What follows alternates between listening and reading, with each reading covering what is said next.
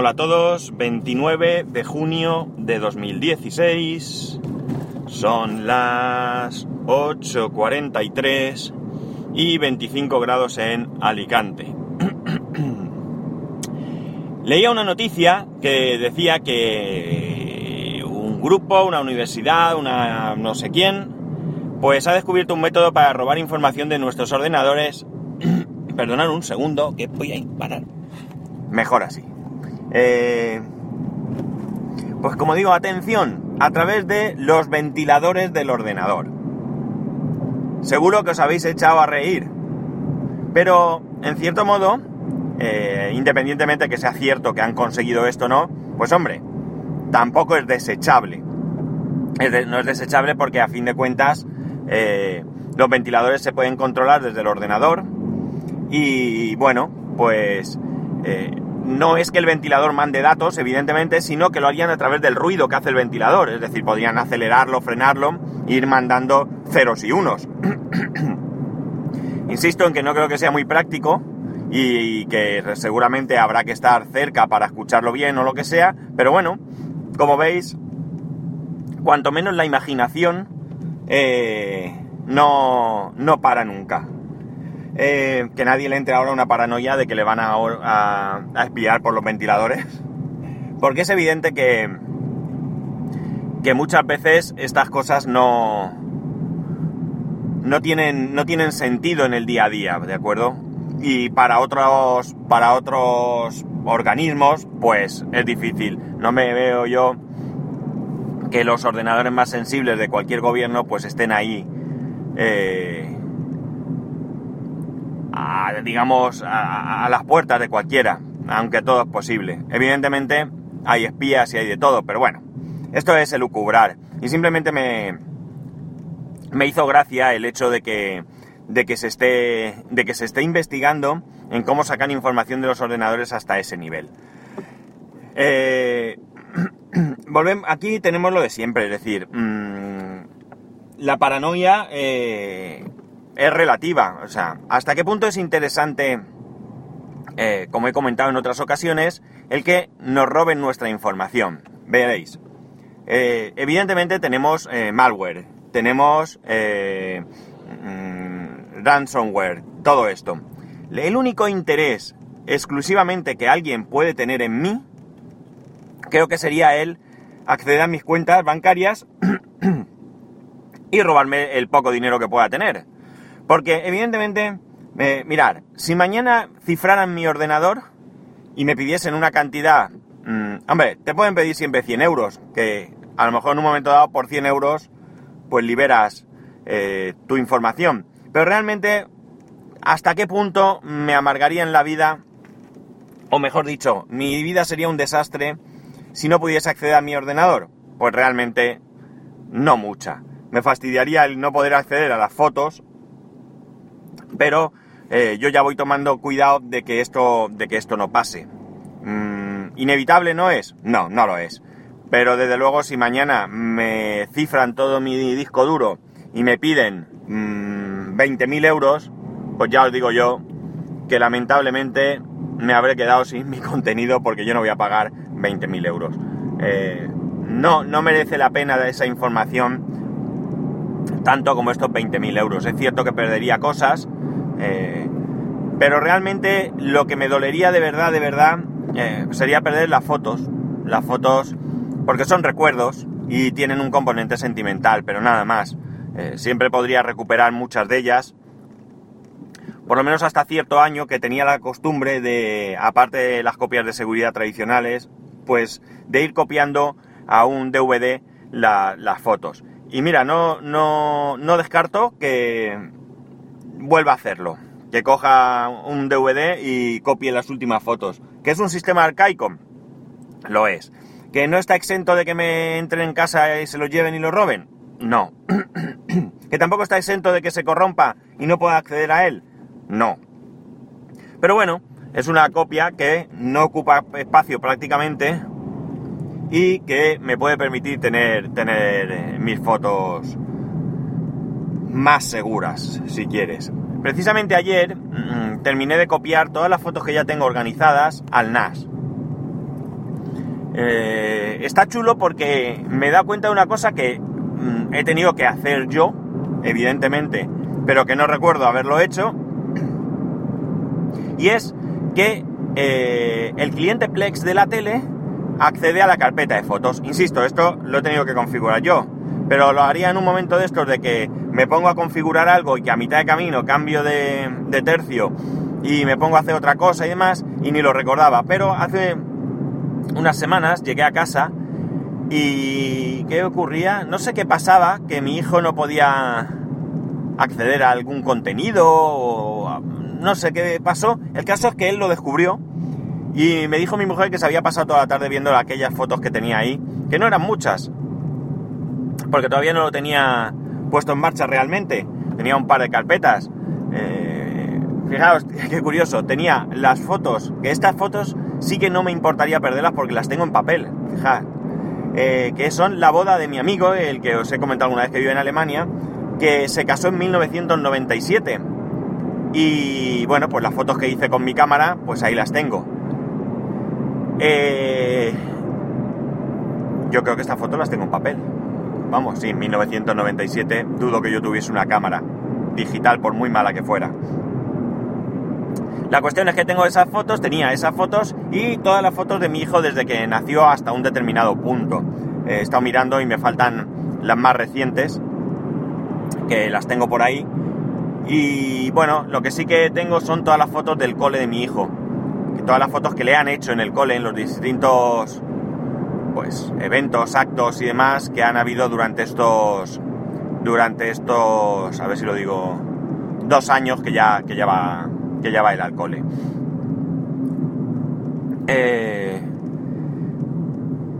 ¿A quién conviene hacer chantajes y demás? Pues es evidente que a empresas que tengan un interés eh, extremo en sus datos, eh, recordemos aquel hospital o aquellos hospitales que han mm, cifrado su información y que además tienen mm, posibilidad de pagar las cantidades que merezcan la pena supongo que todo el tinglao para 100 euros, hombre, 100 euros, 100 euros y del otro y del otro y del otro, pues al final hacen un dinero.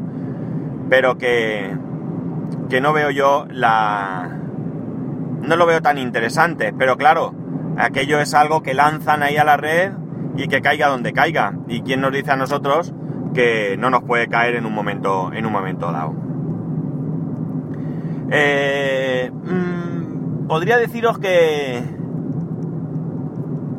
que podemos intentar, eh, que, nos podemos librar de todo esto, pero no es cierto, no hay manera de librarse. Podemos ser muy cuidadosos, podemos poner muchas dificultades a que nos fastidien, pero es imposible. Desde el momento que estamos conectados a una red, a una red global, y esa red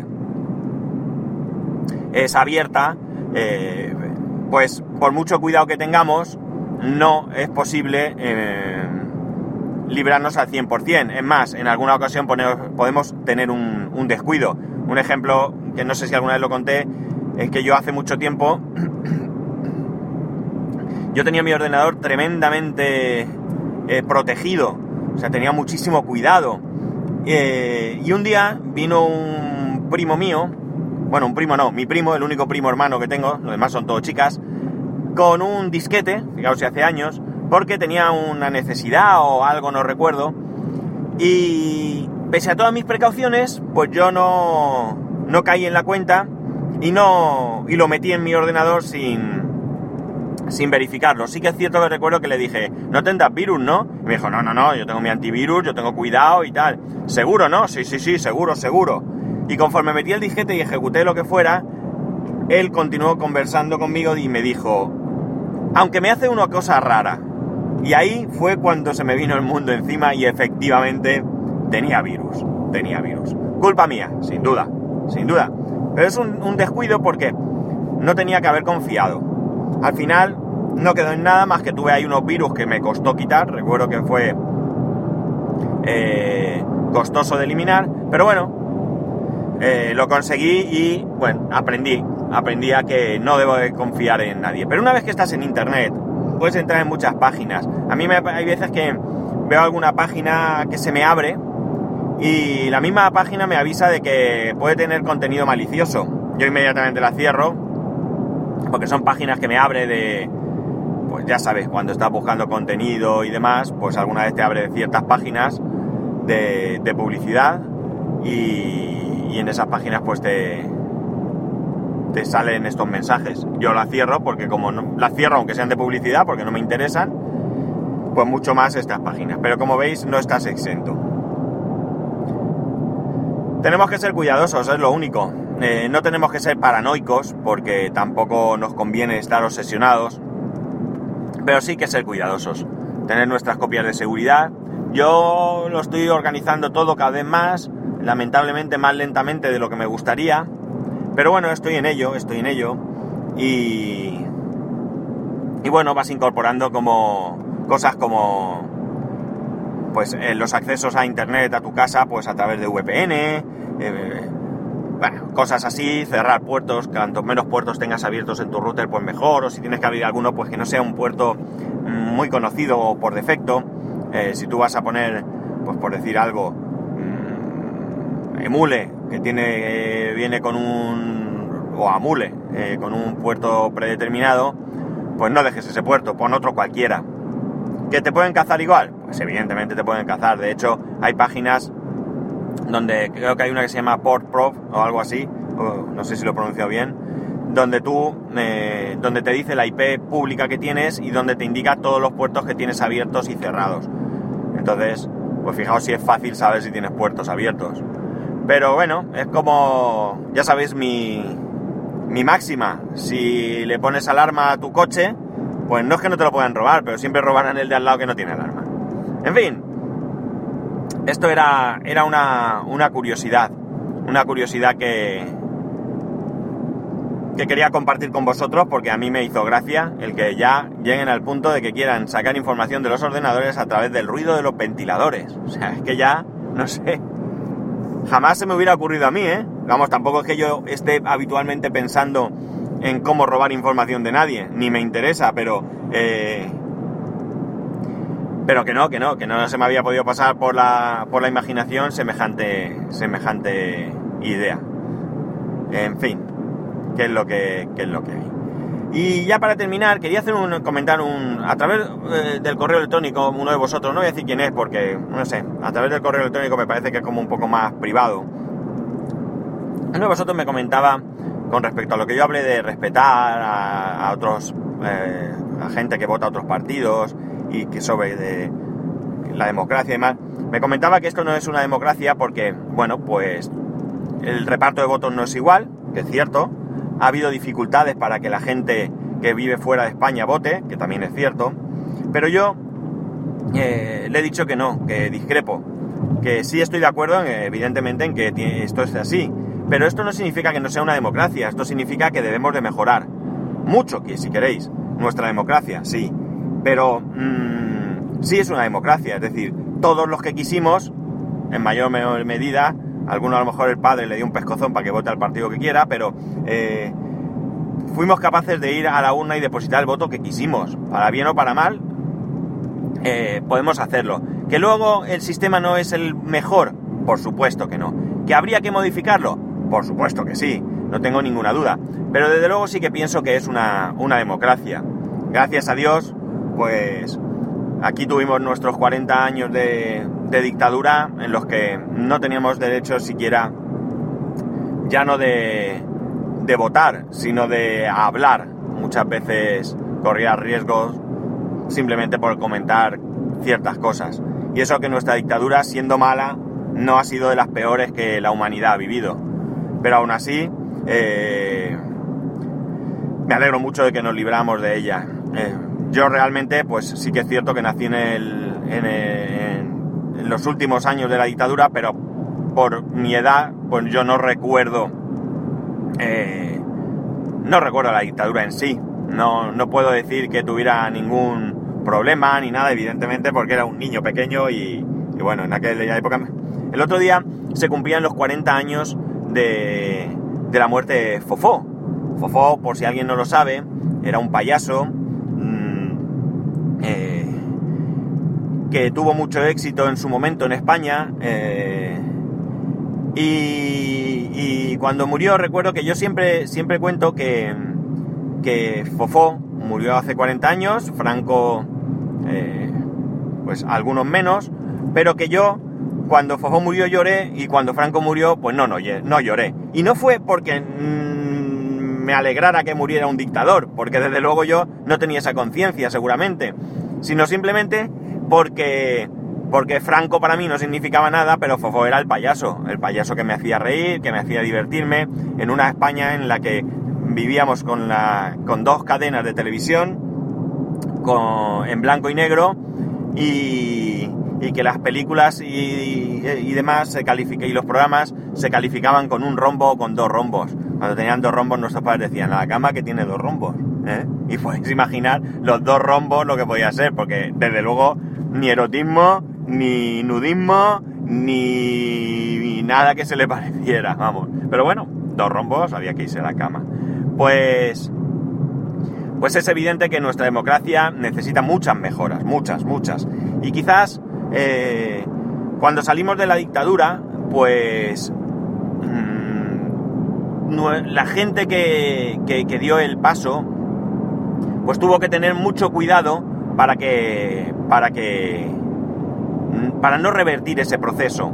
Eh, más allá de ideologías y demás, daos cuenta de una cosa, el primer partido que realmente, bueno, el primer partido que salió a gobernar, aunque el primer encargo fue directo, fue un partido de centro derecha, aunque siempre se ha, se ha clasificado el mismo como centro, pero es evidente que era centro, centro derecha, y, y la gente le votó y estoy seguro que fue por miedo. Por miedo a que, a que votara una opción más mm, hacia la izquierda, pues pudiera hacer que saltara algún resorte mm, mm, que echara de menos la dictadura. Eh, daos cuenta que después de este partido, el partido que salió fue el Partido Socialista, es decir, un partido que había estado en la clandestinidad y un partido que, que, estaba proscrito y, salió y gobernó durante muchos años, ya se pasó ese miedo. Eh, por tanto, para mí sí que es una democracia, insisto, que es una democracia con defectos, es una democracia mejorable, es una democracia que tenemos que mejorar y, y no hay más que decir. Y con respecto al otro tema que también trata es que mm, me comenta que él no respeta a la gente, que él no dice nada, porque tampoco es cuestión de meterse en follón y me parece bien, pero que no respeta a la gente que vota a un partido corrupto. Pues mirad, yo soy de la opinión que la corrupción existe en todos los ámbitos. Y por ende, en todos los partidos. Atención, todos. No se salva ninguno. Es evidente que aquellos partidos que tienen mayor presencia, pues tienen más posibilidad de tener corruptos entre sus filas. Mm, no podemos ser cándidos y pensar que todo el que se mete en un. en, en la vida política lo hace porque realmente tiene eh, interés por servir, ni mucho menos. Hay muchos sinvergüenza que se meten en política y que se meten en uno u otro partido simplemente porque ve la opción de, de, de robar, vamos a decirlo claramente. Como digo, es más fácil meterse en los grandes partidos a robar que meterse en aquellos partidos que tienen pocas opciones de, gobernar. Porque porque además te pierdes más en la, en la cantidad de personas que hay por ahí y quizás el control sea menor. Por tanto, mm, a mí lo que me parece es que acabar con la corrupción es difícil. Siempre va a haber corruptos, ya digo, en todos los ámbitos lo hay. Estoy seguro que si pensáis en vuestro entorno, vais a encontrar algún corrupto. Porque corrupto no es solamente el que se mete en política y roba el dinero público, no. Corrupto es el que en la empresa eh, se lleva los paquetes de folios. Está robando a la empresa. Vale, que sí, que tiene mucho dinero, que la empresa tal, que me explota, lo que queráis. Pero es un mini caso de corrupción que no puede ser comparable al que roba millones de las arcas públicas, lo que queráis, pero es un caso de corrupción. Es decir, que corruptos hay en todos lados. Dicho esto, pues a mí, yo lo que he hecho en falta no es que desaparezca la corrupción, que ojalá fuera posible, sino lo que yo he hecho en falta es que eh, los partidos políticos actúen con más dureza contra aquellos que, que ensucian su buen nombre. Es decir, A ver, yo creo que hay unos 6.000 y pico eh, encausados por corrupción política.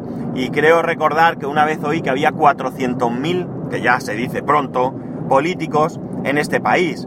Por lo tanto, como veis, el porcentaje tampoco es tan brutal. De 400.000 no hay 300.000 corruptos. Es decir, son 6.000, que con solo que hubiera uno ya es dañino.